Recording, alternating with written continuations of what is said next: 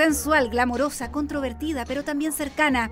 Esos y muchos otros atributos definen a esta diva hollywoodense que a pesar de los años sigue estando en el interés colectivo occidental. En un nuevo capítulo de ¿Te acuerdas? Marilyn Monroe, una diva eterna.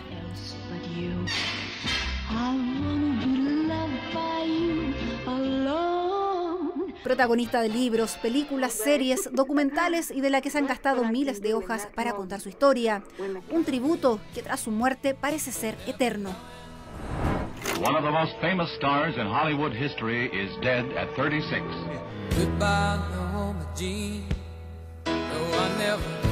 A los 36 años, una de las estrellas más seductoras del cine cierra sus ojos y enluta a toda una generación con su repentina muerte.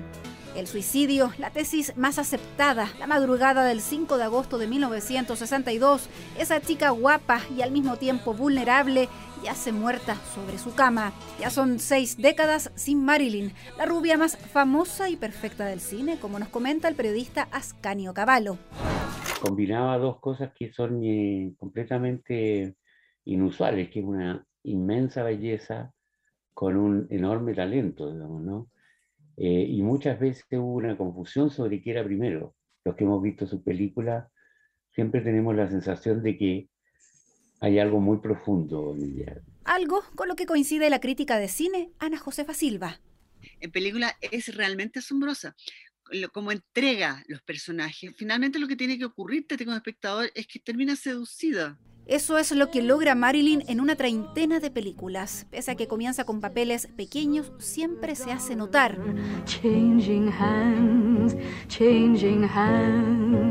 Forja su camino de éxito, de popularidad, donde gana el título de mito erótico, una mujer que alguna vez supo de nuestro país.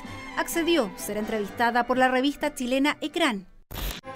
Millones de ejemplares se vendieron en diciembre de 1954 su directora, María Romero, se convertía en la primera periodista latinoamericana en entrevistar a Marilyn Monroe. Y cuando ella salió conmigo, me dijo, ¿usted tiene locomoción? Yo tenía, pero le dije que no. Entonces me dijo, bueno, yo la voy a ir a dejar a su hotel. Su increíble belleza.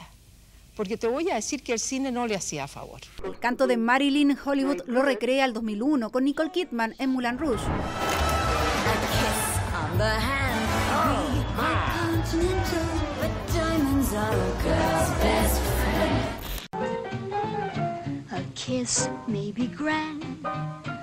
La comedia marca su historia, esa que comenzó en 1947 con emblemáticas escenas en el cine. Oh, en 1955 se inmortalizan estos segundos. Un año después de la comenzón del séptimo año viene otro gran momento, digno de película. La reina Isabel II y una Marilyn con un look fuera de protocolo se ven las caras. Los medios de la época describen la postal como el encuentro de dos reinas, de Hollywood y de Inglaterra es durante el estreno en Londres de la película de Arthur Miller, con el que Marilyn se casa en 1956. A primera vista es como difícil de comprender, ¿no? Como un, un escritor y podía convivir con esta joven mujer tan exitosa, tan rutilante, pero, pero yo creo que ese fue un buen periodo para ella, ¿no? independientemente de que el matrimonio terminara. Cuando alza el Globo de Oro en 1961, Marilyn ya había firmado su tercer divorcio. Una tristeza que queda atrás.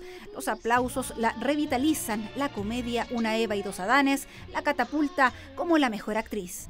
Era una mujer muy adelantada en ese momento, en, una, un Estados Unidos pero muy puritano. E, ella es una mujer que instintivamente liberal, pero a la vez con mucho daño eh, emocional. Desde pequeña convive con la soledad, vive en hogares temporales, orfanatos. El cine es su refugio, el que la lleva a olvidar su real identidad. Norma Jean Mortenson da paso a Marilyn Monroe, un ícono sexual que se mezcla con el poder. En 1962, 15.000 personas ven a una rubia explosiva cantándole a uno de los hombres más poderosos del mundo. Happy birthday, Mr. President. Marilyn Monroe siempre hablaba así, hablaba como suspirando. Ella hablaba así.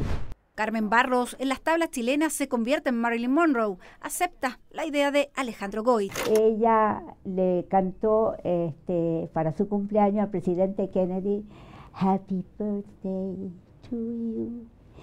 Y resulta que ella dice, pero en realidad yo con el presidente Kennedy no tuve nunca ninguna relación, sino de amistad. Pero yo reconozco que del que estaba enamorada mi gran amor fue Robert. Una mujer que dijo adiós hace 60 años, un ícono de la cultura pop insuperable, dueña de una biografía que paradójicamente parece sacada de película.